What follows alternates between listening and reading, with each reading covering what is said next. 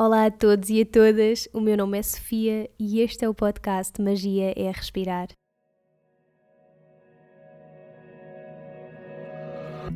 Magia é Respirar é um podcast lunar. Sai a cada lua nova, quarto crescente, lua cheia e quarto minguante. E a intenção, acima de tudo, é conectar e poder partilhar contigo histórias, truques, dicas, experiências e inspiração para que possas mergulhar nesse mundo que existe dentro de ti e reconheças a magia de que és feito.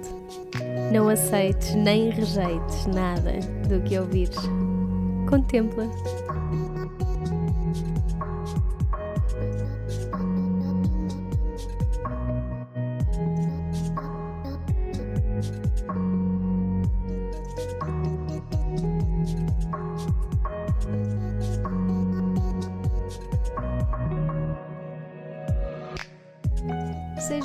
Bem-vindos e bem-vindas a mais um episódio. Eu hoje trago aqui uma conversa que tive com o António Barbô, criador do projeto Vida Macro.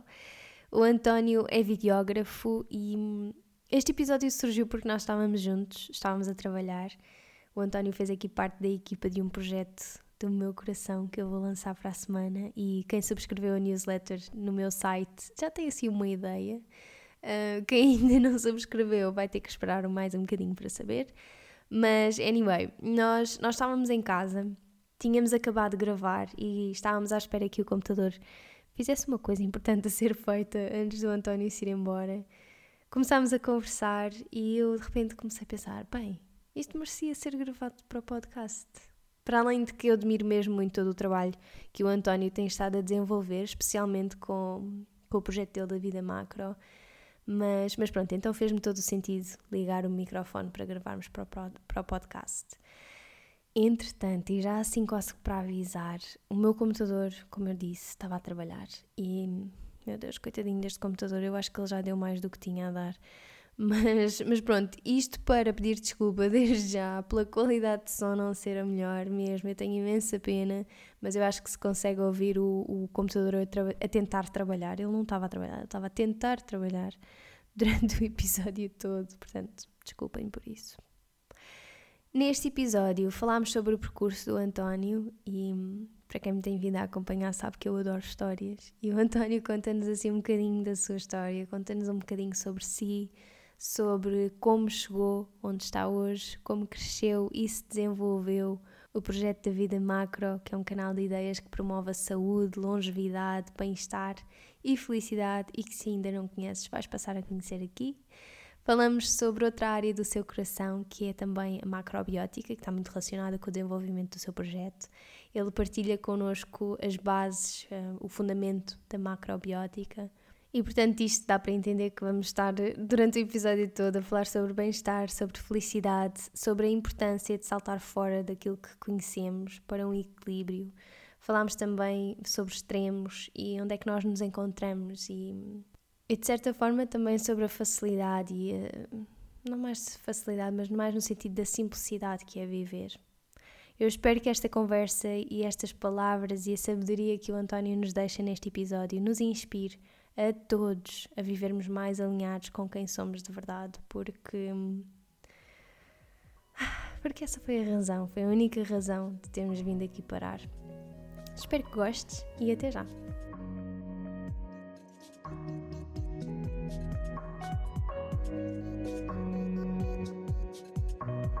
Olá António, bem-vindo, obrigada por teres aceito este convite. Nós estávamos aqui a fazer coisas. Sim, a passar algum tempo. Então, estávamos a conversar e de repente eu pensei isto, nós vimos estar a gravar um episódio para o podcast, porque isto é informação preciosa.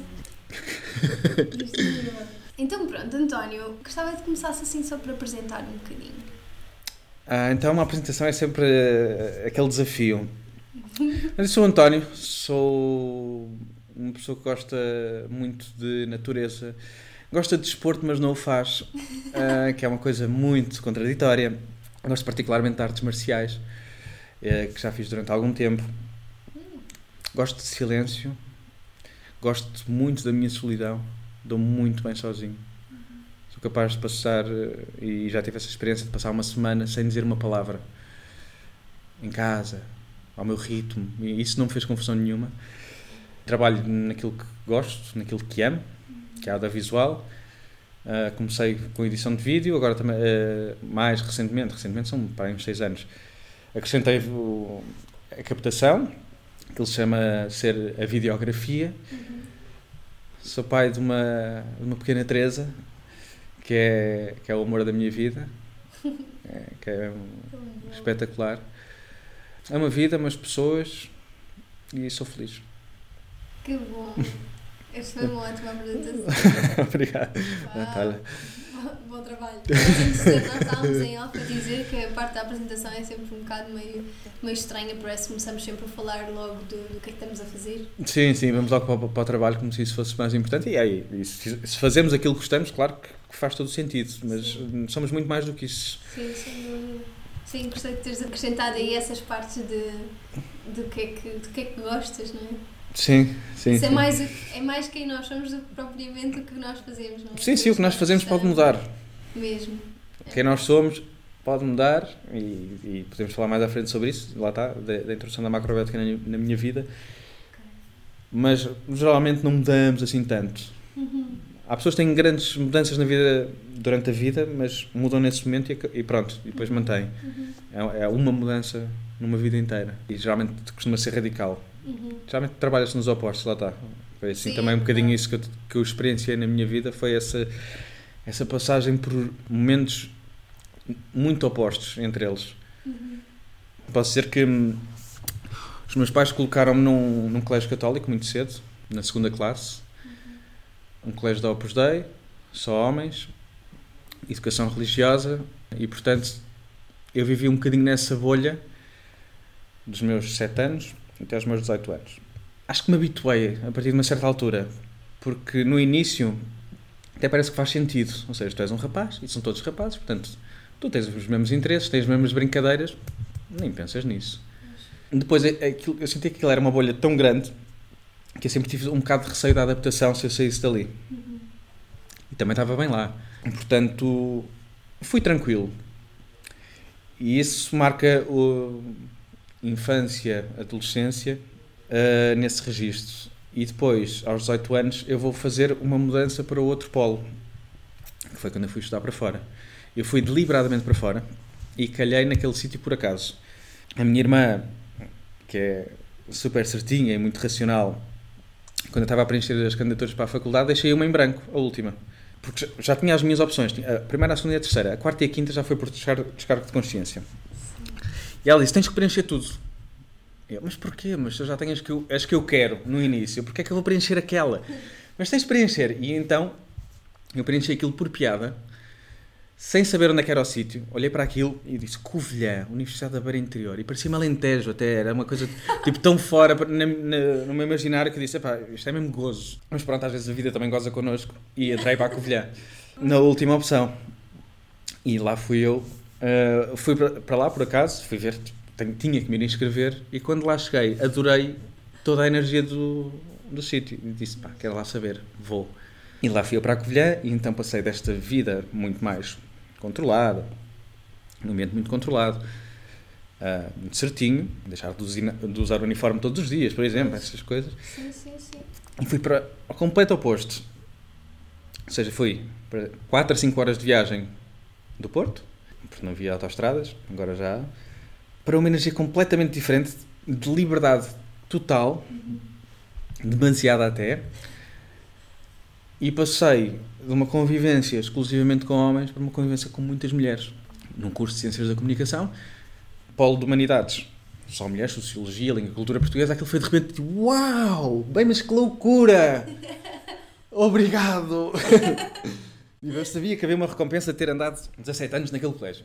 Então, é, esta passagem pela universidade, eu fui para lá para tirar jornalismo, porque fui com aquela ideia romântica de ah, o jornalista diz a verdade, conta a verdade, e é preciso ser jornalista. Então, passado um ano estar naquele curso, eu cheguei a uma conclusão muito óbvia que é, bem, isto são critérios editoriais que existem nos meios de comunicação, esta ideia romântica é um bocado romântica demais e isto nunca vai acontecer. E o mercado de jornalismo é terrível.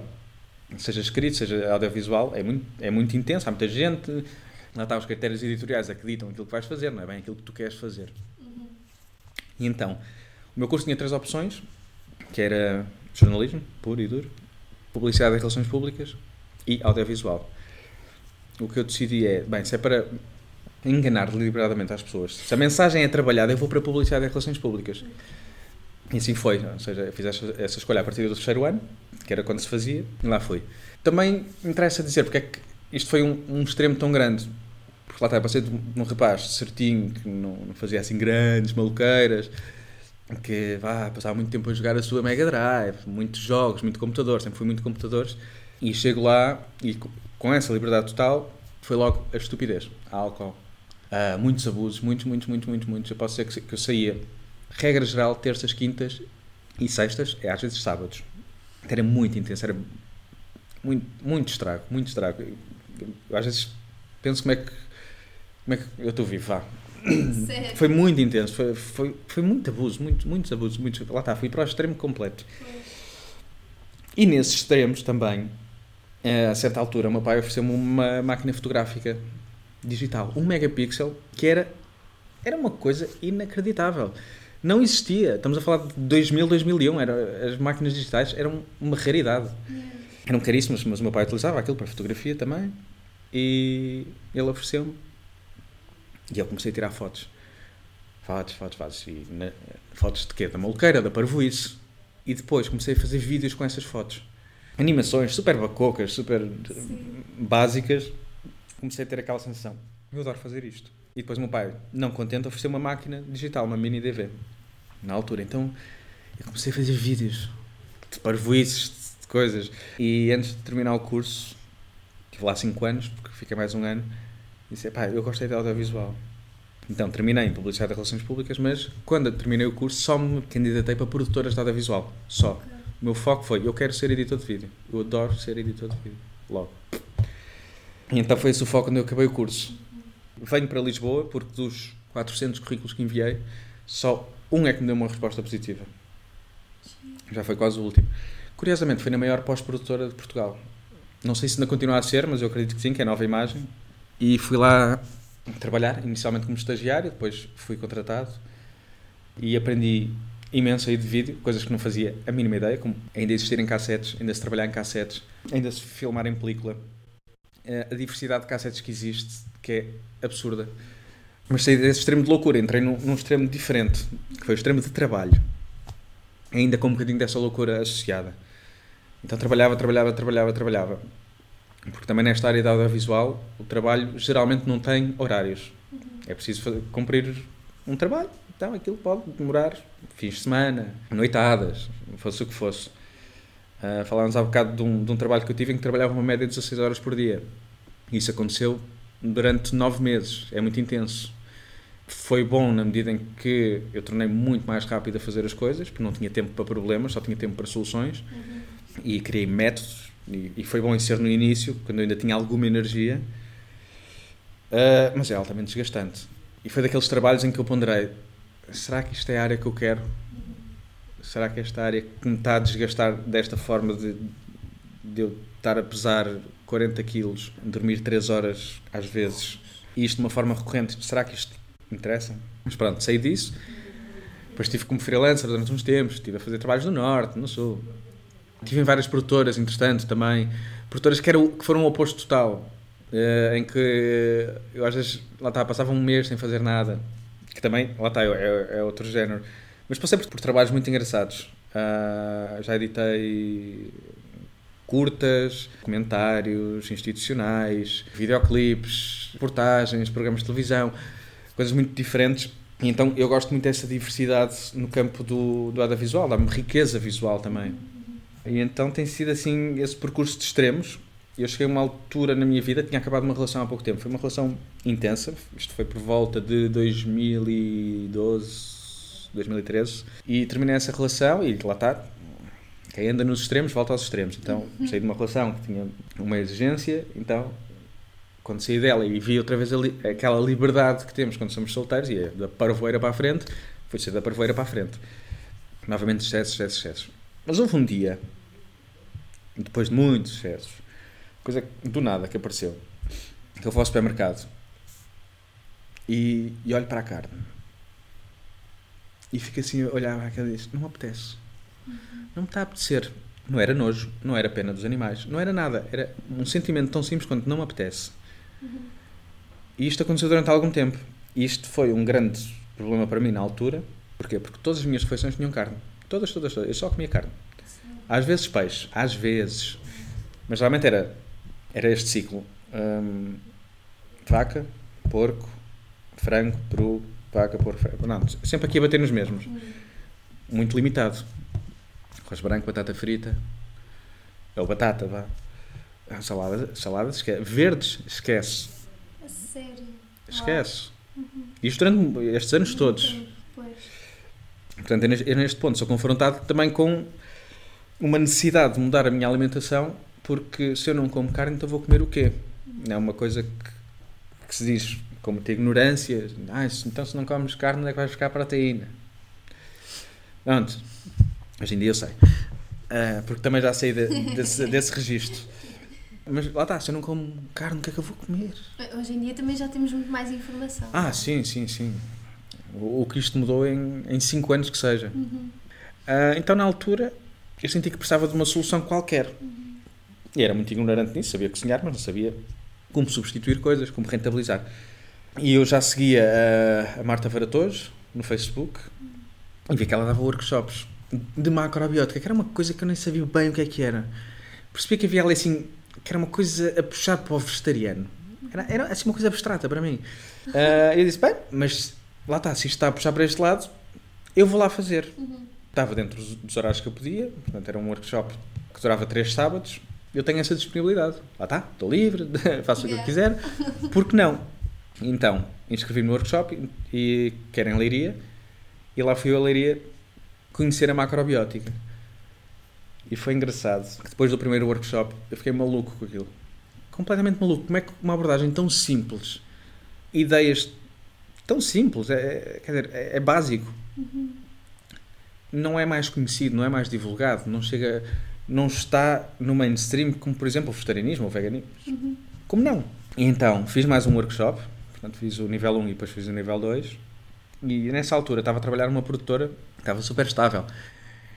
E cheguei entusiasmadíssimo com a macrobiótica e disse: pá, nós havíamos era de fazer um programa de televisão sobre macrobiótica. Epá, porque isto faz todo sentido. Eu vi- eu vim dos workshops, venho maluco, olha, pá, isto faz todo sentido comer assim e, com este- e ter esta, esta ideia, este conceito, esta filosofia. Pronto, vim mesmo cheio de vontade de partilhar aquilo. E realmente foi esta a, a força de motivação. Foi vontade de partilhar. E contactei e falei com o produtor. Eles disseram: ah, pá, sim, nós fazemos o programa piloto contigo. Ou seja, nós damos-te os meios e gravamos.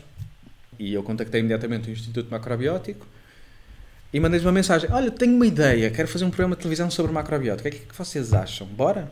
Acho que não demorou mais de um dia. O Francisco Varatores respondeu-me: Vamos a isso, vamos marcar uma reunião. Então foi tudo muito rápido. Então marcamos, eh, gravamos. Cerca de 2014 o programa já estava pronto e foi batizado como Vida Macro, que é uma desconstrução da própria palavra macrobiótica. Sendo que biótica é vida, macro é grande, houve ali um jogo de palavras. Uau! E pronto, a seguir a isso, o que é que aconteceu? Tentamos implementar nas televisões. Isto até foi numa altura em que houve aquele boom dos programas de receitas, 24 Kitchen, que começou a aparecer. Portanto, isto estava tudo muito na berra. Mas as respostas que tínhamos é, isto é um nicho demasiado pe- pequeno para nós e, portanto, não queremos. Não estamos interessados. Não, ok, tudo bem. Também tentamos falar com muitas marcas, mas eu sempre defendi que devíamos ir a marcas conscientes, ou seja, tudo dentro do mesmo conceito do programa. Porque seria fácil ir a um grande grupo e possivelmente aquilo para eles é, sei lá, é o preço de uma publicidade. Se ou se nem, nem tanto. Mas isso não, esses grandes grupos vão, não estão alinhados com, com esta abordagem, com esta comunicação, com esta alimentação, então não. Então nunca conseguimos patrocinadores. Ah, e, e pronto, paciência. Portanto, tivemos um ano nesta, nesta tentativa de trilhar esse caminho. Passado esse ano que eu decidi, acho que até juntamente com a Marta, foi colocar no YouTube ou no Facebook. O Facebook na altura estava muito forte. E então até colocamos, ela colocou um vídeo eh, da sopa de miso, lembro que foi o primeiro que gravamos do Vida Macro, foi o primeiro, foi com a Marta, foi em Leiria, portanto também teve esse significado muito engraçado. Ah, e publicamos no Facebook. Os vídeos que tínhamos eram cerca de O programa, partido em blocos, dava cerca de 8 vídeos. Uhum. Foram colocados 8 vídeos no, ali, sensivelmente no início de 2015. E pronto. Isto serviu para quê? Para nós termos um retorno também do interesse das pessoas. Ou seja, isto interessa? Uhum. Ou será que estamos malucos? Será que não vale a pena realmente? Isto é um nicho muito pequeno. E realmente tivemos muito, olha, muitas visualizações.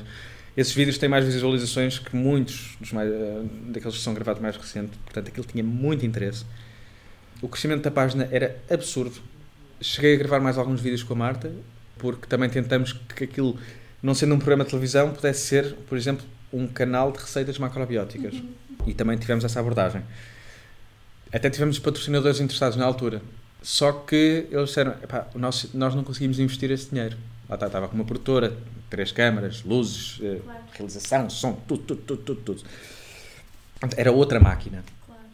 Uh, e é normal, e, e, as marcas até estavam interessadas, foi pena. E passou-se assim, este, de, este 2015, ali para 2016. E o engraçado foi que durante todo este tempo, depois desses primeiros vídeos serem colocados, acho, acho eu que no início do ano, aquilo parou, não havia mais nada para pôr parou. Portanto, aquilo deve ter sido colocado até fevereiro. O que é engraçado é que depois, até ao final desse ano e um bocado do ano seguinte, a página crescia sempre.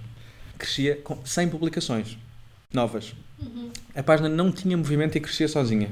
Uhum. Não havia publicidade, não havia partilhas, não havia... aquilo estavam sempre a chegar pessoas novas e a ver os vídeos. E o que é que aconteceu nessa altura? Por acaso veio mais uma mudança, sensivelmente em 2017 depois de olhar para esse uh, tanto tempo, para a página parada, a crescer, eu pensei, das duas uma, ou eu mato isto, apaga a página, não, não estou a criar conteúdo, porque é que eu tenho isto, uhum. sei lá, aberto? Mais vale apagar. Ou se não, dou-lhe uma vida, possivelmente diferente. Isto coincidiu com a altura em que eu estava a terminar o curso curricular de macrobiótica, porque eu comecei a fazer o curso também, o curricular de 3 anos. Portanto, todos estes processos de vida macro também acompanharam uh, essa altura em que fui fazendo o curso. E quando chego ao final do curso, a minha conclusão das experiências que tive é que macrobiótica é tudo aquilo que promove saúde, bem-estar e felicidade. Não interessa necessariamente se é através da alimentação, se é através do estilo de vida. O que interessa é que tu estejas alinhado ou que encontres um caminho em que te sintas alinhado para produzir a tua felicidade. Como é que tu és feliz? Isto para mim é macrobiótica. Pode ser através da alimentação, que tem uma influência enorme.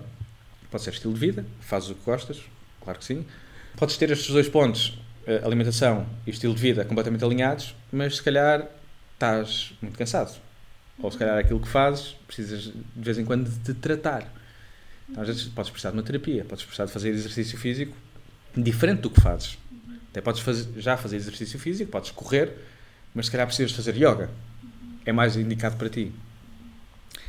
Então é um bocadinho esta busca de, de qual é o caminho indicado para ti, que tu sentes que é, que é para ti. Não é aquilo que eu te digo, é aquilo que tu sentes. Sim. E então aí vem em 2017 com muitas mudanças, com nascimentos. A minha filha nasceu em novembro de 2016, portanto apanhou ali o início de 2017. É uma mudança de, para uma produtora em que faça um programa que, no fundo, muda a vida das pessoas também, que, que é muito interessante, um programa de televisão. Portanto, também tem essa positividade, finalmente, positivo. Uhum. E em que eu finalmente tenho aquilo que preciso para fazer o Vida Macro sozinho. Ou seja, eu esperei pela altura em que tivesse equipamento para fazer algo com qualidade, sozinho, e em modo guerrilha quase, mochila às costas, porque este era o meu projeto, era a minha paixão. Então eu é que lhe queria dar seguimento. Não, não podia estar à espera claro. de patrocínios, uh, sei lá, dinheiro. Não dava. Era, era uma vontade muito maior. E então lá fui eu, março de 2017, um bocadinho antes, comecei a contactar várias pessoas, contactar, contactar, contactar, para começar a passar a ideia de que aquilo era um canal para toda a gente, que não era só sobre a macrobiótica, sendo que isso é macrobiótica, no fundo, para mim. E então que era para mostrar caminhos, que era para mostrar pessoas, que era para divulgar. E a ideia de partilhar e criar tudo numa rede De forma a que a pessoa não está na rede para comunicar, não, está na rede para comunicar, para também conhecer o outro que fez antes, para conhecer a pessoa que faz depois, para quando alguém vê um vídeo de uma dessas pessoas ir parar às outras Uhum. e mostrar que tudo isso está ligado, Sim, que, que tudo faz sentido, que lá está que o yoga não está separado da alimentação, que não está separado da sustentabilidade, nada disto está separado. Assim como nós não estamos separados de nada do que fazemos. E então partiu um bocadinho essa pequena insanidade de eu fazer tudo sozinho, e isto durou um ano e meio, 2017 a 2018, em que eu fiz tudo em pro bono, perdi completamente a, a- noção. ah, porquê? Porque eu comecei com um, um vídeo por semana, tipo, fiz. Já consigo fazer um vídeo por semana, que bom. De repente passei a dois, de repente estou em três, e de repente passei para cinco. E é aqui que eu sinto que perdi completamente a noção. Porque eu publicava cinco vídeos por semana, às vezes sete, às vezes também aos fins de semana. Isto seguramente durante oito meses. Foi assim uma grande loucura. Tinha material, material e, e só me apetecia filmar.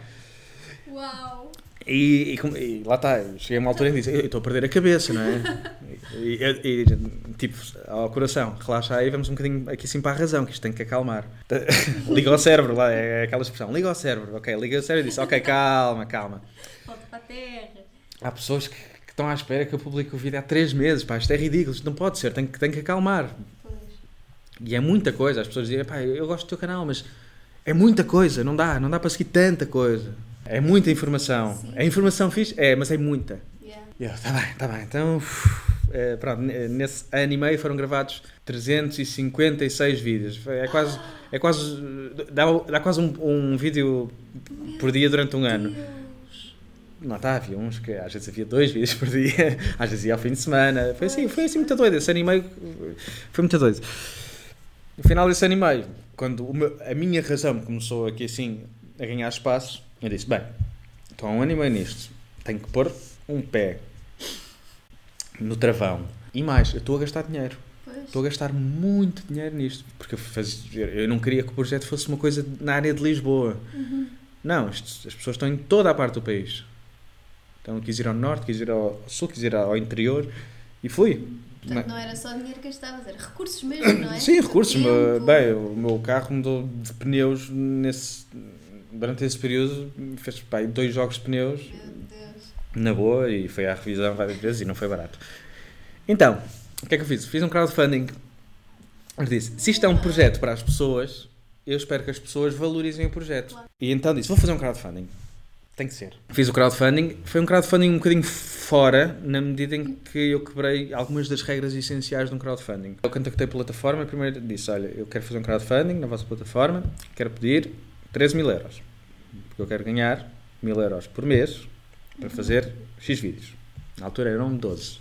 Isto quebrado dá menos de 100 euros por vídeo. E eles disseram: epá, eh, ok, mas geralmente um, um projeto de sucesso, aquilo que nós consideramos um projeto de sucesso, está entre os 3 mil e os 5 mil euros. 5 mil euros é um, um projeto de muito sucesso. Portanto, estás a pedir mais do dobro do que é a nossa taxa de sucesso. Eh, portanto, se calhar é melhor ir para esses valores, os 5 mil. Ah, depois, se tiveres mais, ótimo. Eh, também reparamos que tu aqui não estás a dar recompensas. Geralmente os crowdfundings têm sempre uma recompensa. Pagas 10 euros, recebes, sei lá, uma pulseira. Se pagares 50, recebes um workshop. Se pagares 100, um concerto. Coisas assim. Eu disse, eu não vou dar recompensas. Para mim, a recompensa é o projeto continuar. Portanto, eu não dou recompensas. A única recompensa que dou é para quem der 200 euros e eu faço-lhe um vídeo. Tipo, quase por gozo. Ah, meti lá uma. Quem der 5 mil é um patrocinador oficial. Essa mesmo só por gozo. Eles- e é do interesse deles, por exemplo, que a minha campanha seja um sucesso, porque eles recebem uma, uma porcentagem. Uhum. E o compromisso que eu disse, olha, eu peço 10 mil, eu pelo menos 10 mil não faço. É isso que eu quero. Assim não vão ser 10 mil por causa da vossa taxa. E, e não, e não vou meter recompensas na mesma. Mesmo que vocês me digam que isso é melhor. E assim, fui na loucura e três meses depois, 10 mil euros A angariados. sério? Sim. Uau. Mas bateu aí e ficou também. Subiu só assim um bocadinho, acho que foi 10.200, mas pronto. Uau. Bateu, pronto, está feito. Então pronto, vamos lá continuar a vida macro. A minha proposta foram 3 vídeos por semana durante um ano. Isto dava cerca de 144 vídeos. Eu depois fiz as contas, claro que me estiquei outra vez, fiz 210, mais coisa menos coisa, porque lá está, ah, mas isto é muito interessante, ah, mas isto é muito interessante, ah, ah mas queres gravar? Está bem, eu vou, não há problema. Estiquei-me outra vez. Tanto que três meses do, do final dessa, dessa data já tinha tudo gravado. Uhum. Estava a recusar com as pessoas e disse: pá, eu já tenho tudo gravado, não, não vou fazer mais, não, não posso, está bem. E pronto, chegamos então ao final do crowdfunding, outubro de 2019 e que é algo muito recente, e o projeto está assim numa névoa, numa neblina, para onde é que isto vai, para onde é que não vai. Porque a vontade continua, a vontade de partilhar, a vontade de conhecer pessoas uh, tem sido incrível. Mas depois há aquele peso, ok, mas estás, estás a investir coisas, estás a, uh, pronto. Uhum. Racional, emocional, racional, emocional. sempre aqui assim, extremos, sempre a bater um contra o outro. E sinceramente não sei. Neste momento, por exemplo, está, está nesta, nesta altura. Os vídeos uh, são, foi um, decorreram de um giveaway de dois, aliás. Foi um em dezembro e um mais recentemente em janeiro. Portanto, os vídeos ainda estão a ser gravados, eu não gravei com toda a gente. Houve muitas pessoas a concorrer, então às vezes, eh, por exemplo, se eu não estou a gravar logo com uma de, das pessoas que venceu, eu vou contactar uma pessoa que não venceu, que estava ali no concurso e dizer: Olha, não queres gravar? Bora aí, bora aí. as pessoas vêm. Há pessoas que que eu já queria gravar há muito tempo, que aconteceu há pouco tempo. Uhum. E tem sido um bocadinho assim neste momento. Neste momento, acho que, que existe um maior alinhamento. Ou seja, eu não, não tenho esta mentalidade de tenho que publicar X por semana, tenho que aliás, não há tenho que publicar. Uhum. Ah, tenho vídeos para publicar? Publico. Não tenho? Não publico, está tudo bem, tranquilo. Uhum. Tenho a minha vida, tenho os meus projetos, tenho muito trabalho, claro. felizmente. Portanto, estou pacífico da vida. Portanto, o projeto nesse momento está assim. Está uma neblina. mas fixe. Sim. Uma neblina fixe. e pronto. É isso. Então, olha, agora fiquei, fiquei foi assim um bocadinho curiosa quando começaste a falar da macrobiótica. Gostava que falasses um bocadinho mais, pronto, porque é algo que eu nunca, nunca explorei muito e acho que assim para quem está a ouvir, já explicaste um bocadinho o que é que é, assim do teu ponto de vista, a macrobiótica e fez todo o sentido. Mas o que é que é? A macrobiótica. Isso, sim. sim, a macrobiótica, para, na minha perspectiva, é algo muito simples uhum. e que deveria ser, sem dúvida, a nossa abordagem. Seja ela alimentar, seja, lá está, como nós levamos a nossa vida. E é por isso que para mim faz tanto sentido. Portanto, macrobiótica consegue-se colocar em três pontos-chave. É integral, é local e é sazonal. Alimentação Simples, integral. Comer o mais íntegro possível. Os cereais integrais, os legumes, as leguminosas, evitar os processados, picos de fermentação natural, tudo lá está o mais natural possível. Essa é, é a linha uh, mestra. Depois local, que é que está à minha volta. É porque o que está à minha volta está adequado ao clima onde eu estou. Uhum. E se está adequado ao clima, está adequado para mim. Então, isso faz sentido. E por fim, sazonal. Em que época é que estamos? O que é que está a dar? O que é que não está a dar? Uh, vou comer castanhas agora? Não, agora não é a época das castanhas, é dos morangos. Então vou comer morangos, não posso comer castanhas. Não, isso vai ter um efeito devastador no meu corpo. E então é um bocadinho estar neste alinhamento. É, no fundo é mesmo estar. É, é estar alinhado, é estar centrado. Uhum. Podes fazer as neiras? Claro que sim. Uhum. É, é uma escolha tua. Pá, queres comer uma barra de chocolate? Come uma barra de chocolate. Uhum. Não comas uma barra de chocolate todos os dias. De vez em quando também, quer dizer, é preciso essa libertação. A macrobiótica dos anos 70 era uma coisa muito cinzenta, era uma coisa muito fechada, muito, é, dizia-se que era muito yang.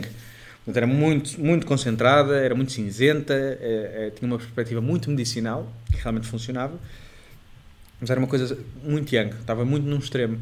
E hoje em dia já está um bocadinho mais yin, já está um bocadinho mais aberta. De onde é que vem a macrobiótica? A macrobiótica veio eh, para a Europa pelo Jorge Oshawa, veio, que veio do Japão, e é por isso que a macrobiótica por ter muitas influências japonesas, ainda é um bocadinho fora. E essa talvez seja uma das críticas que eu faço à macrobiótica, é que ela precisa de se tornar exatamente local. Este ponto é muito importante, porque aquilo no Japão faz todo sentido. Mas quando nós trazemos para aqui, apesar de termos climas muito semelhantes, não faz tanto sentido se nós temos coisas que são que fazem a mesma coisa. Por exemplo, para usar, usa-se muitas vezes alga kombu eh, nas leguminosas para reduzir o efeito dos gases. E há pouco tempo uh, estive com um, agricultor, Luís Alves, do Cantinho das Aromáticas, que me disse uma coisa tão simples quanto a segurelha é uma planta. Quê? Desculpa. Segurelha. Segurelha. Que é ótima para reduzir o efeito dos, dos gases que as leguminosas nos trazem. E o pensamento é este: ok, então nós temos cá uma coisa que faz, que tem o mesmo efeito, cresce na terra. Portanto, É qualquer um. Terra daqui da volta, não é? Nós podemos plantar e temos segurelha sempre, se, se cuidarmos dela. Então, para que mandar vir algas do Japão? Impacto ambiental. Impacto ambiental, portanto, eu acho que esse trabalho ainda tem que ser feito e acho que é o mais difícil às vezes falar da macrobiótica é porque muitas vezes a a abordagem alimentar que se mostra está muito distanciada da nossa realidade alimentar. O que está a ser mais aceito neste momento porque nós, nós estamos a, a- a ter atualmente em, eh, novos alimentos a toda a hora, especialmente e que estão a ser cada vez mais colocados nos, pá, no mainstream. Tofu não é uma preparação nossa, mas está, está muito associada, especialmente ao- aos vegetarianos e aos veganos. E à macrobiótica também. O tempê, o seitan, tudo isto não. Não sei. há- Se pensarmos há 100 anos atrás, será que isto existia em Portugal? Será que tínhamos sequer a noção do que é que isto era? Eu acho que nem precisamos de ir. A Sofia recebeu uma encomenda. Vamos lá ver o que é que é. Acho que é alga kombu. Ela me vir alga kombu. Marota! Fogo, ainda estavas aí numa parte. Lembras-te do que estavas a dizer, não é? Está a falar da inserção de tofu, seitan, ah, também. exatamente. Ok. Tu ias intervir.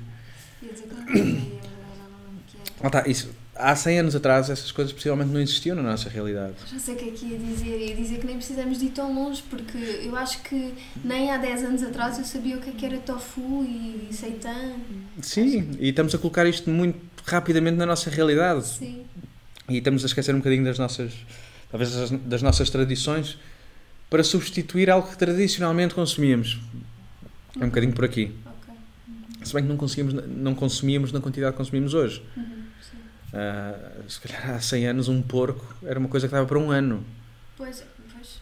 Não era uma coisa que, que era consumida levianamente No dia a dia. dia a dia. Uhum. Ah, portanto, pronto, também há essas grandes diferenças, mas lá está, estamos a ser ter muitas preparações novas ah, e, e tudo também muito, às vezes muito vindo do Oriente, kombuchas, kimchi, kefir, kefir então, bem, essa preparação não- nem sequer devíamos fazer porque é muito forte. Sério? Para, para o nosso clima, sim, Pois. aquilo vem de montanhas, onde aquilo realmente é super concentrado, nós não precisamos disso. É demasiado forte.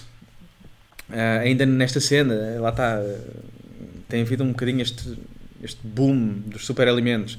Um superalimento é um prato ah, equilibrado. Geralmente esses superalimentos realmente são ah, produtos ah, ou alimentos que existem fora da, das nossa, da nossa região e, portanto, quando nós consumimos têm propriedades muito fortes, especialmente quando são altamente concentrados. Fala muito da spirulina, que, bem, aquela é uma alga desfeita Pois. em pó. Então aquilo é muito forte. E isto não é falar contra os superalimentos, mas sim con- falar sobre o consumo que se faz desses alimentos. Ou seja, se uma coisa é muito forte para mim, especialmente porque é uma coisa externa e vai ter um efeito muito forte no meu corpo, eu não posso tomar aquilo diariamente. Um dos remédios caseiros, ou um dos ingredientes muito utilizados nos remédios caseiros da macrobiótica é a ameixa umeboshi. Que é uma ameixa que é piclada e fica super salgada, ali assim com um travo também amargo. Então aquilo é muito forte, aquilo é, é tipo um antibiótico natural, vá. Sim. Eu só tomo aquilo em casos extremos, tenho, mas está, e é um super alimento, eu podia tomar aquilo todos os dias. Mas não, aquilo é, é super forte, então o meu corpo também não pode ficar viciado nisso. Ou dependente de, então, tomo um bocadinho quando já estou derriado, muitas vezes, já, estou, já se instalou a condição de doença, eh, e aí eu tomo para, para me fortalecer. Uhum. E também há, há um bocadinho esta ideia que se nós estivermos alinhados não precisamos de muito para nos tratarmos. E, e os estados de doença só se instalam quando nós abrimos essa porta. Ah, às vezes eles não se instalam visivelmente. É, geralmente diz, ah, pessoas muito fortes, ah, aquela, aquela, aquela pessoa não lhe acontece nada, nunca está doente. Às vezes eh, ele está num estado de doença ao contrário. Ou seja, ele faz tudo o que quer. Come o que quer, fritos e ketchup e comida processada, mas está sempre bem. Depois há um dia que morre. De um dia para o outro. E as pessoas dizem, que engraçado, nunca tinha nada. Mas não estava tudo aí para dentro. Estamos a, pode-se criar acumulação para dentro e o corpo sim, acumula, sim, acumula, sim. acumula, aguenta, aguenta, aguenta, aguenta, aguenta, aguenta, até, até, às vezes até é melhor estar doente, porque isso é uma manifestação do corpo de uma alteração que está a existir e que ele precisa de regular. Uh, muitas vezes um- uma doença é, um, é um estado que o corpo tem que fazer para se autorregular. Isso acontece muito nas mudanças de estação, não só pela mudança do tempo, que nos afeta, ou seja, deixa de haver calor, passa a haver frio, deixa de haver frio, passa a haver calor, e o corpo, para se adaptar a essa mudança de clima, tem que fazer alterações internas. Se nós estivermos alinhados, isso vai ser uma transição suave. Não quer dizer que não vamos ficar constipados, podemos, então é normal. Mas é uma transição suave. Se cometemos muitos abusos, é uma transição duríssima. Aquelas pessoas ficam de cama, das rebentadas, suares. E, e depois lá está, para tratar muitas vezes casos extremos, utilizam-se métodos extremos, como medicamentos que são altamente. são químicos concentrados que nós tomamos, muitas vezes só para atenuar sintomas, às vezes nem sequer é para ir a- ao desequilíbrio, é só para tirar os sintomas. Ah, vou tomar um Benuron para me tirar a dor de cabeça. Ah, o problema continua lá. Pois, Tu já é que já não o sentes. Aliviar. Exatamente. É como pôr uma anestesia. É um penso rápido. Não se trata dos sintomas. Melhor, trata-se dos sintomas, não se trata da doença, não se trata do desequilíbrio. E a, lá está, a macrobiótica tem muito esta visão de o que é mais importante não é o sintoma. O sintoma é uma indicação daquilo que pode ser a origem do problema. E às vezes podes ter que tra- tratar uma dor de cabeça eh, tratando o fígado, porque o fígado é que está a causar a dor de cabeça, então não são coisas diretas. Então tem essa visão mais. É muito medicinal. Sim, Não é? houve inclusivamente a abordagem, já isto, anos 70, 80, foi Francisco Varatos que me contou esta história, que num ponto de viragem da macrobiótica, que já estava a ganhar alguma visibilidade, eles tiveram que decidir qual seria a abordagem que iam ter. Se era regime alimentar ou estilo de vida saudável, ou eh, como cura do cancro. Cura de doenças, especialmente do cancro. O que aconteceu? Isto na altura dos Estados Unidos o cancro estava a crescer imenso. E eles optaram por apresentar a macrobiótica com essa vertente de curar cancro. O que aconteceu? Eh, Os, as palestras, dizia-me o Francisco, as palestras era- eram horríveis, eram todas pessoas verdes. Todas as pessoas que iam às palestras de macrobiótica estavam doentes. E estavam à procura de uma solução que já não tinham encontrado na medicina tradicional, na- convencional. Então, questiona-se se essa foi a, a melhor abordagem. Realmente ficaram associados muito a uma coisa que às vezes nem sequer se consegue controlar muito bem. Quer dizer, é uma doença muito volátil, ainda não se compreende muito bem. Embora hajam inúmeros casos que foram tratados com alimentação Uhum. e, muitas, e muitos com estilo de vida. Eh, conheço dois pessoalmente, portanto, ao menos já, já vi isso. Olha, uma das coisas que a macrobiótica fez por mim, assim do nada, lembrei-me agora, Eh, na altura em que eu fui, fui ao primeiro workshop, e isto foi a penúltima vez que fui a um hospital, a um hospital foi há sete anos atrás. Eu estava a acordar constantemente com a garganta toda dorida, toda, como se estivesse a gritar a noite toda. E, e inicialmente pensei, epá, estou com uma constipação, porque isto, pronto, é aqueles sintomas, garganta irritada, inflamada. Sim. E aquilo ia passando, ia passando, o tempo ia passando, até que eu já estava farto daquilo, achava aquilo muito estranho e tipo, passado duas semanas, sempre assim. Decidi ir ao hospital. Foi mu- muito engraçado porque estive lá 5 horas, levei duas injeções de penicilina no rabo, porque a primeira falhou Ai, que horror. e, e eu tive um ataque de riso, porque primeiro estava muito tenso. Sim. E a, a agulha não entrou e depois quando me foram dar a outra, bem, deu-me um ataque de riso tal que, bem, que ele tinha que entrar.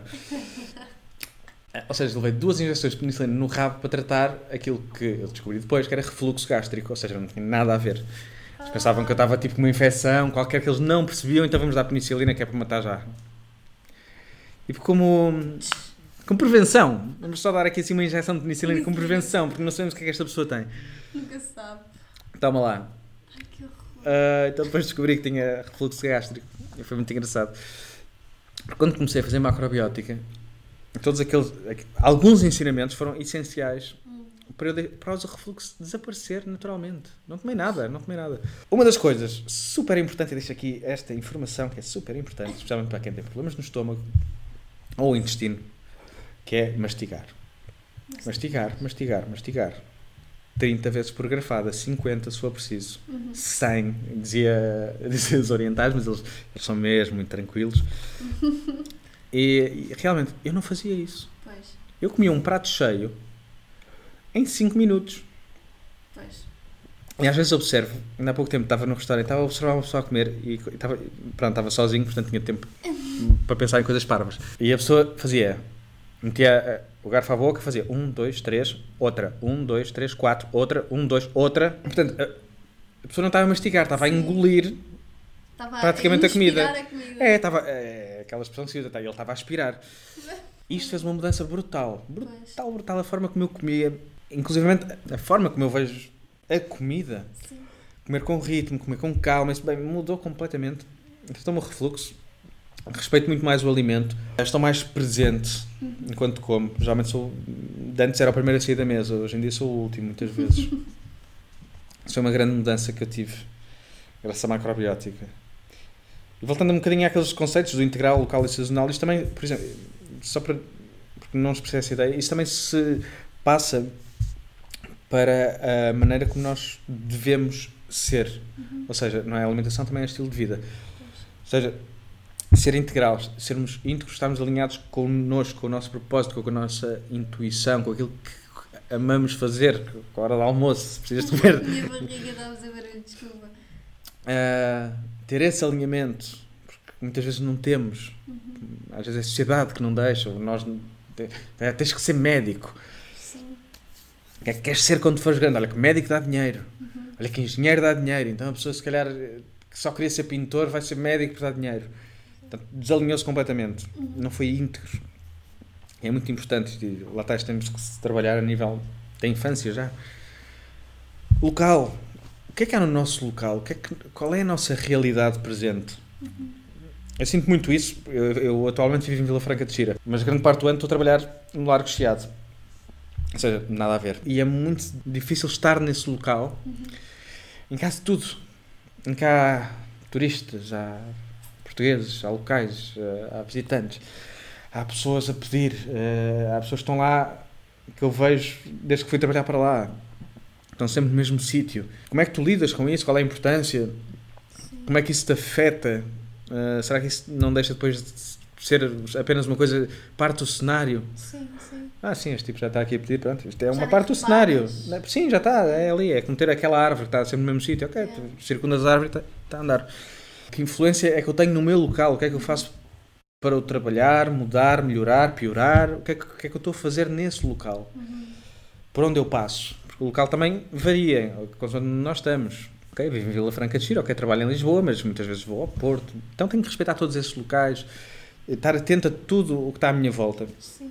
E por fim, sazonal, na- nós muitas vezes não estamos a respeitar, isto vê-se mais em termos de alimentação, nós não respeitamos a sazonalidade. Aliás, a sazonalidade também já não está a respeitar eh, coisa nenhuma, porque eh, as estações estão completamente esquizofrénicas, porque nós também estamos, acho eu. Portanto, acho que, que há aqui uma grande influência.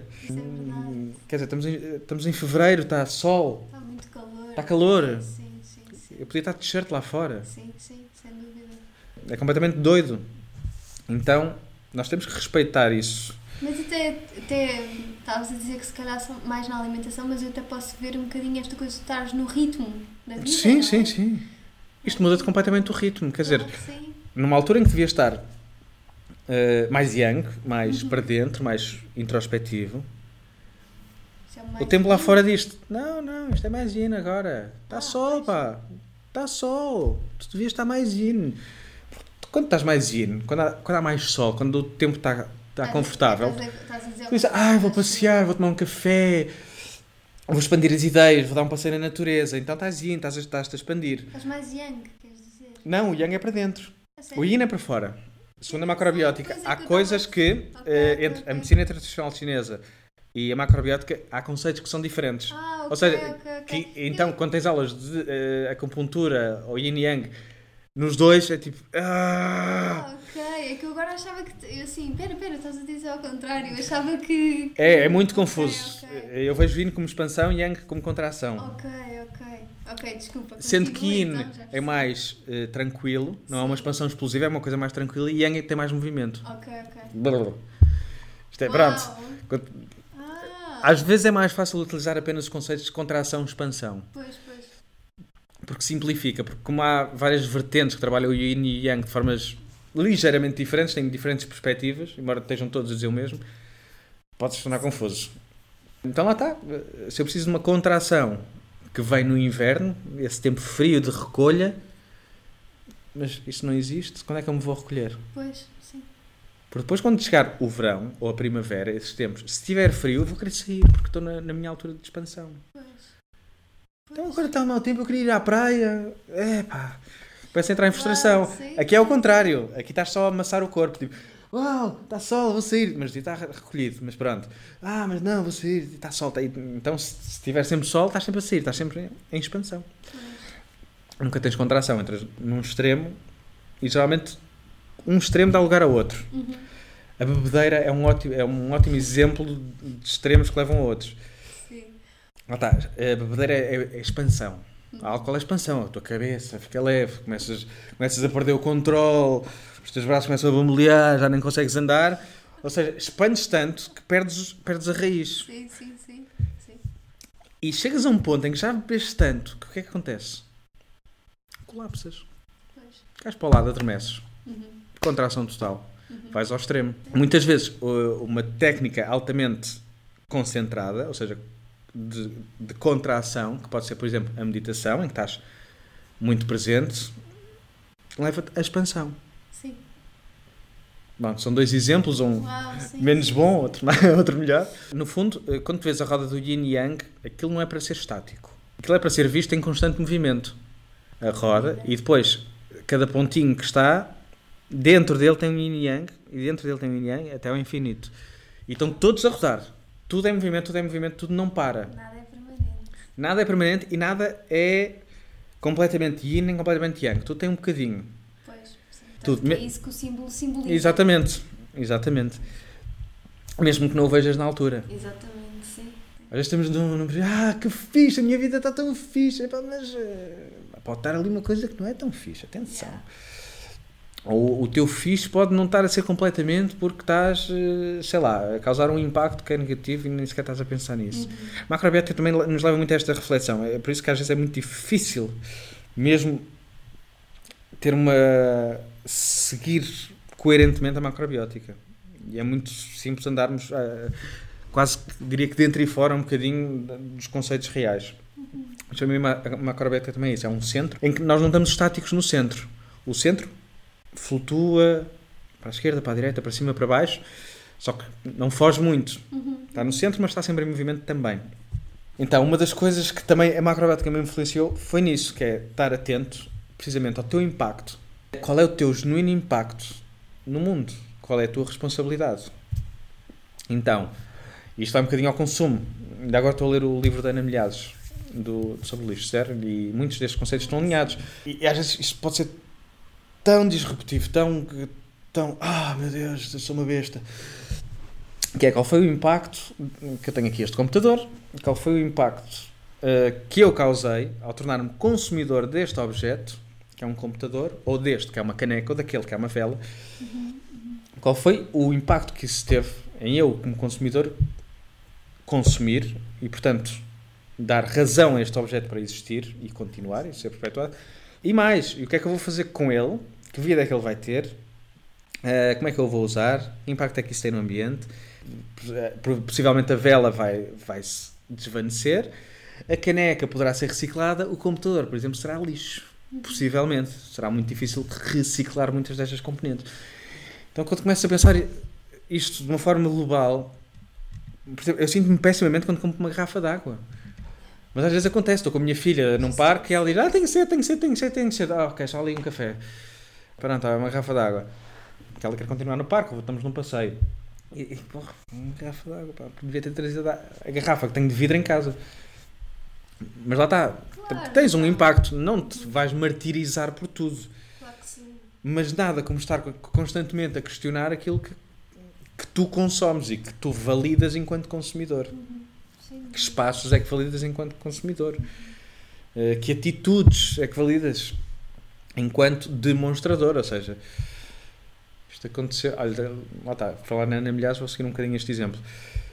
Ah, eu sou um fumador, ainda. Espera, estou sempre a ver se mudo isso. Ainda não, fumaste ainda não fumei, portanto também estou bem. Ah, é uma luta que eu tenho, mas fui gravar com a Ana Milhares há, há mais de um ano e meio. Foi assim, aqueles vídeos que já fiz há bastante tempo. E ela estava-me a falar, o vídeo dela tem 18 minutos. Portanto, é um vídeo longo até. E não sei se isto veio no vídeo, já não me lembro, mas acho que sim. Mas também acho que falamos sobre isto depois, tivemos um bocadinho à conversa. O impacto que uma beata tem. E como é que a beata, no fundo, chega ao oceano. Eu nunca tinha pensado nisto, é uma coisa tão óbvia. Isto é macrobiótica, é tipo, ouve, isto é tão óbvio, porque como é que ainda não pensaste nisso? A tua cabeça está demasiado ocupada. Devias ter pensado nisto. No óbvio. E fiquei, poxa, pois realmente, quando eu tiro uma beata para um bueiro, aquilo vai para os esgotos, vai para o mar. Duh. Menos com menos. Não mais. Uma coisa tão simples, tão simples. Mesmo. E desde, de- desde esse momento em que eu Milhares, eu, fui- eu sou completamente incapaz de deitar uma beata para o chão, seja onde for. Eu posso estar, e já me aconteceu, sair à noite, especialmente em festas populares, em que estás tipo, no meio da rua, onde gente, e não há caixotes de lixo, eu meto as beatas no bolso. No bolso. Ah, pois a tua roupa cheira a tabaco. Eu, sim, o, o problema, a solução para isso é deixar de fumar. Mas não vou deitá-las para o chão. Mesmo que esteja a fumar um maço inteiro esta noite toda e fique com um bolso nojento. Leva, um- leva um saquinho. Um saquinho, às vezes utilizo o, o plástico dos maços para, para Ah, guardar. isso. Ah, epá, mas nunca mais. Yeah. O meu carro às vezes cheira a tabaco, porque ah, vou fumar no carro porque agora tenho uma viagem de uma hora e não vou parar, não sei o quê. Fumo. Incapaz de deitar pela janela. Incapaz, não consigo, não consigo. E ainda bem, porque eu acho que isso deve ser o que é feito. Às vezes vejo pessoas a deitar um papel pelo... Ah, Pela janela do já- carro? Isso já é muito Epá. estranho. Eu já nem sei como é que há pessoas que ainda fazem isso. Mas há. Pois, E- eu sei que há, mas é estranho. Já... Porque eu acho que a pessoa não está a refletir sobre o que está a fazer. Sim, eu também acho. Está noutro ponto, está noutra. Completamente outro. aquilo é automático. É, exatamente. Lá está, como na rua, estás a fumar e está para o chão. Dizer, só isso, não faz sentido. Uhum. Eu fiz isso durante tanto tempo e digo, poxa, que vergonha. Opa. Mas pronto, mas lá está, o que interessa é quando mudas o comportamento. Pronto, lá martirizar. está. Claro, Não temos que nos exatamente. martirizar, mas temos que perceber que estávamos a fazer uma coisa mal e- e mudar. Claro, ah, eu faço mal, mas continuarmos, bem, isso sim é estupidez. Claro. E foram mudanças assim também. eh, Lá está, o mastigar lento, respeitar a comida, o cozinhar. É, pá, cozinhar. Cozinhar com legumes é uma coisa fantástica. Eh, lá está, eh, trouxe-me essa, também esse- essa abertura.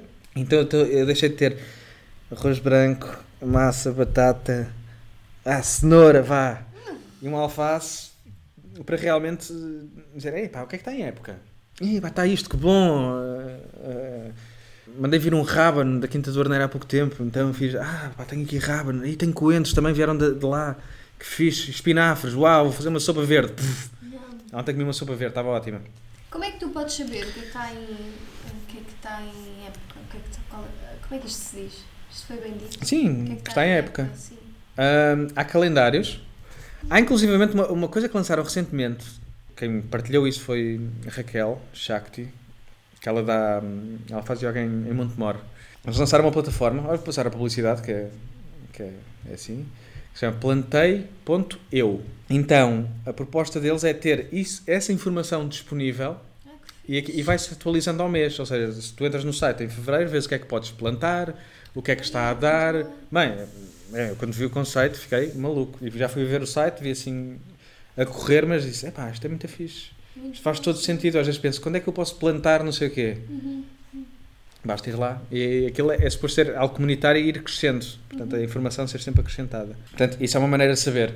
A outra é às vezes olhar para o que está. Seguindo, por exemplo, quintas biológicas, eh, por exemplo, eu recebo o cabaz da Quinta do Arneiro. Quando faço o cabaz, eu faço personalizado, eu vejo o que é que está, o que é que eles têm. Porque geralmente o que eles têm, ainda que sejam algumas coisas de estufa, são coisas de época, vá. E eu comprei um calendário há muitos anos com isso, com as coisas da época. Uhum. Frutas, legumes. E realmente, as coisas batem certo. Pois. Também há uma pessoa que faz, olha, que tem um trabalho muito engraçado, que é o Vasco, o Vasco Daniel. Ele trabalha muito práticas taoístas. E além disso, além das, e das terapias que faz, ele faz infografismos. Então ele fez um infografismo de frutas e legumes, assim, uma coisa linda, eu tenho lá na minha cozinha, que tu vês a época em que é que é mais rico, ou seja, tem mesmo informação pertinente, ou seja, de, repente dizes, ah, o que é que tem cálcio aqui, assim, de repente preciso. Vais lá, ah, o que é isto? Está em época, sim, fiz. Bem, é mesmo assim um, um, um infografismo muito bem feito. É, ele teve anos a tratar disso, nós já falamos muito sobre isso. É porque ele pesquisou imenso, ele pesquisou as fontes também, fontes credíveis. Também fez uma coisa que faz todo sentido, que foi o círculo. O, o ai, eu estou com círculo, círculos circadianos na cabeça, mas acho que não é círculos. Circadianos? Sim, o ritmo. os ritmos, ou seja, que é que a cada hora, qual é o teu órgão que está, um, qual é a hora desse órgão, para tu olhares e perceberes, ok, é, é, por isso que geralmente nos devemos deitar cedo, porque é a altura em que o fígado, por exemplo, vai trabalhar, então o corpo tem que estar em repouso. Uau. Coisas assim, tão simples que tu olhas para ali e dizes, ah, ok, por esta altura está a trabalhar o meu coração, então faz mais sentido, ah, aqui está o meu pulmão. E geralmente, se observares esses ciclos, também percebes que às vezes, se, calhar, se o pulmão estiver danificado, na, na hora dele é quando ele se vai queixar mais. Uau. Ou seja, é quando tu vais tossir mais, é quando tu vais ter mais expectoração. Isto também está associado a uma, a uma filosofia, já agora vou aqui um bocadinho atrás, na macrobiótica, segue-se muito uh, uma abordagem que são as cinco transformações. Às vezes é referida como cinco elementos, mas a ideia de transformações é também aquela do yin e yang, que tudo está em movimento. Então tens a transformação fogo, terra, metal, água, árvore. E depois volta ao fogo. Então são cinco transformações que são complementares ou têm dois ciclos. O, cinco, o ciclo da complementaridade e o ciclo do controle. Portanto, há, há coisas que controlam as outras.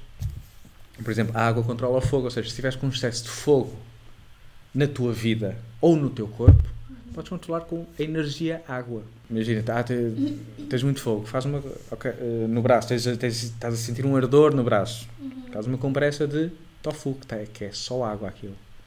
Então Uau. vais controlar o fogo com a água. Sim, estás a trabalhar os opostos novamente, mas aqui já estás a pensar em cinco maneiras de trabalhar, no fundo, a oposição. Uh, se precisas de controlar a terra, utilizas a madeira. Geralmente a madeira é aquilo que prende a terra, as raízes. Uh, ah, muito interessante. Pronto, e, o que é que, e depois também tens os ciclos de alimentação. Então, mas se queres só alimentar ou transformar, o que é que vai alimentar a minha árvore? Vai ser a minha água. O que é que vai alimentar a minha água? É o meu metal. E por aí fora. Então é muito às vezes pensar nisto. E, e porque isto reflete-se no prato em que tu comes. Geralmente isto. o ideal numa refeição, não é num prato, mas numa refeição, deves ter os cinco sabores. Eu esqueço-me sempre, mas vou tentar. Doce amargo. Não. Eh, doce salgado. Amargo.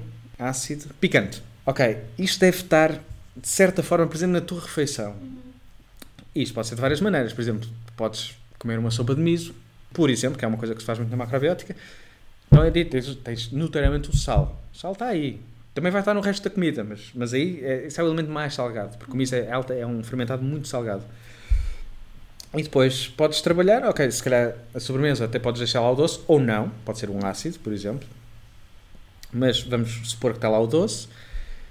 E depois tens um cereal integral, um legume, uma leguminosa, um pico e tens lá, um, podes ter, por exemplo, o amargo numa, numa couve, por exemplo, ou no nabo. Podes ter o picante, e não tem que ser um picante de rebentar. É um Sim. bocadinho de picante. Podes ter, por exemplo, num rabanete. Uhum. Picante pode estar num rabanete. Comeres um biológico, aquilo pff, expande. E podes ter o doce, por exemplo, no prato, numa batata doce, por exemplo, Sim. numa abóbora. Seja, e depois é só trabalhar estes elementos. Como é que eu trabalho? Não tens de ser obcecado. Claro, Também. Sim, sim, sim. Relaxa. Mas isto é o ideal. Hum. Depois há o possível, há o, há o que me apetece. Pode não me apetecer ter essa complementaridade no prato naquele dia. Pois. Posso querer só um, sei lá, uma massa uhum. com pesto. Pronto. Pronto, não, não está ali. Mas sim, porque não? Se apetece isso, às vezes apetece-me uma coisa e eu vou. Uh, as pessoas no meu trabalho pronto, sabem que, que eu tenho um bocado esta, esta filosofia.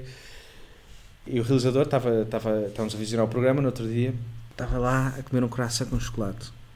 Coisa mais processada que havia. Disse: Poxa, pá, lá vens tu, estás aí a falar macrobiótica, comer bem, estás a comer essa porcaria, porque ele também tem preocupação com a alimentação. E disse: Olha, apeteceu-me. Claro. apeteceu-me comer, eu sei que é horrível, sei que isto é horrível, que, que isto vai ter um impacto péssimo no meu corpo, mas estava mesmo a apetecer este croissant de chocolate do café Uhum. e comprei. E sinto-me muito bem com isso. e comi. Quando é que eu faço isto? Sei lá. Duas vezes por ano? Pois. Claro. Duas vezes por ano. Claro. Lá está. É também aquilo que, que, tu, que nutres para o teu corpo. E, é- e às vezes é preciso fazer as neiras também. Até é bom para o corpo Sim. ficar ali assim um bocadinho. É pá, que é isto? Vamos lá. Já não me lembrava disto. Toca a expulsar. Senão tornamos-nos muito rígidos. Ficamos muito yang ou yin, depende. Sim, depende Ficamos muito é é. concentrados, ficamos É, muito é obcecados com, com retidão. Exatamente, eu acho que às vezes pode ser um extremo também muito perigoso. Sim, é muito fácil cair em extremos. É facílimo. E, eu- olha, tu, esta conversa foi toda assim muito aí nesse, Sim, é sobre os opostos. nos Porque, opostos, sim. porque tu rapidamente te sentes atraído nesse e é muito fácil lá estar. É muito Sim, fácil. Sim, sim. Mas também mais vale, lá está, mais vale isso, tu sentires que podes sair Sim, de- sim, sim. Da, da, da tua ordem das coisas, não é? Para depois voltares e para andares a fluir e transformar, lá está. Sim, eu, eu, eu tenho um especial, um especial pá, ódiozinho Hum. por eh, pá, brinquedos de plástico daqueles descartáveis. Ainda pá, os Legos, acho que ainda vai naquela, a Playmobil, pronto. Mas isto, pronto, é porque eu estive na minha infância, se calhar.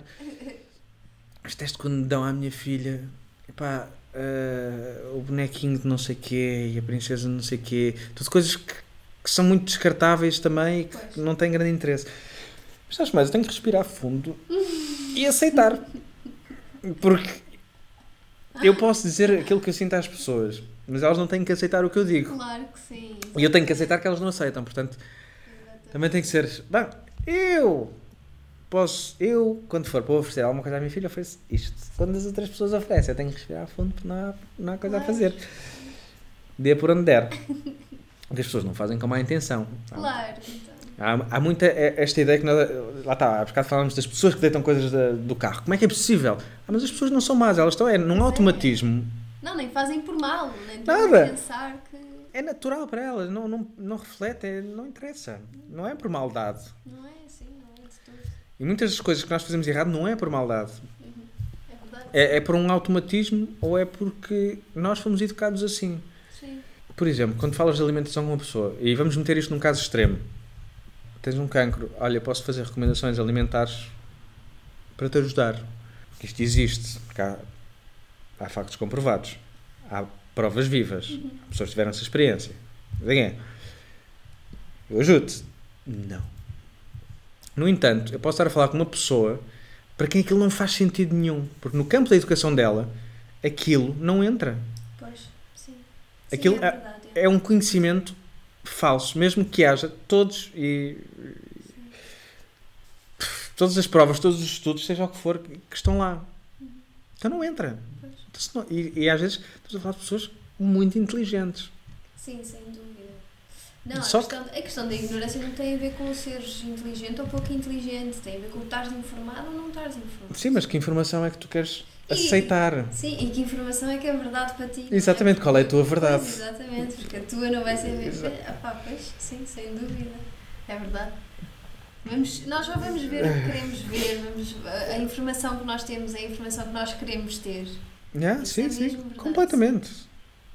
Sim, dúvida. O que é que eu quero acreditar? É nisto. Então pronto, isto é a minha. Claro que sim. E aí vem uma pessoa e diz: Não, mas eu acredito no oposto. Eu acho é que a maneira de nós nos entendermos é mesmo através da aceitação. Uhum. Que é alguém que me diz algo completamente oposto àquilo que eu acredito e eu ter que aceitar isso. Assim como, e da mesmo modo que outra pessoa tem que aceitar aquilo que eu digo, mesmo não concordando.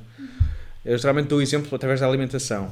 Para mim, um exemplo, uma, uma boa mesa seria uma mesa onde tivesse uma pessoa que faz uma alimentação hoje em dia chamada convencional, eh, um vegan, um vegetariano, um ovo-lacto vegetariano, um paleo, um, sei lá, do raw, tudo, tudo junto, sem falar de alimentação, sem isso ser uma questão. Exatamente, sim, sim, sim. As pessoas estarem a falar de outras coisas, a fazer a sua alimentação completamente diferente, Uhum. E estamos a falar de coisas chocantes em que uma pessoa pode estar a comer sei lá, uh, porco no, espe no espeto ao lado do, do vegano que está a comer, sei lá, tofu. Isso é a história da minha vida. Pronto, em termos de comparação, é isto, mas isso não ser uma questão. E geralmente é curioso. Muitas vezes, quando isso acontece, quem que levanta a questão não é a pessoa que está a comer o tofu, Ah, é a pessoa que está a comer o porco no espeto. Porque muitas vezes está a ser confrontada com uma realidade que não consegue entender e de forma indireta tu estás a atacar uma, uma crença e uma educação que ela teve naquele momento, mesmo não fazendo nada. Sim, Por isso é que as pessoas dizem, não, então onde é que tu comes a proteína? Ignorância. "Ah, Eu como aqui. sim. Eu como no tofu, nos brócolos, eh, no arroz integral, nas, nas sementes de girassol. A proteína está em todo lado. Está em montes de sítios em que tu podes encontrar. E quando tu dizes isso, estás a dizer, o que tu estás a fazer pode ser errado. Mesmo não o verbalizando. Sim, sim, apenas sim. dizendo, aquilo que eu faço é o que é certo para mim. Hum, exatamente. Muitas vezes que as pessoas ouvem é, isto é, estás a dizer que eu estou errado. Então defendem-se. E geralmente vêm as piadinhas. É. E a pessoa é diferente, ah, mas é, é, é, comedores de alface, não sei o quê. Ah, Mas eh, eu, por acaso, agora quando estavas a dizer a questão de, aceitar, de termos que aceitar, eu acho que isso vai muito, a- como eu gosto sempre até de começar o podcast, que é esta questão de tu, tu não, verdadeiramente não tens que aceitar, tu não tens que aceitar, tu não tens que rejeitar, mas eu gosto desta ideia de tu poderes contemplar numa ideia diferente da tua, sim, eu acho que tu podes não concordar.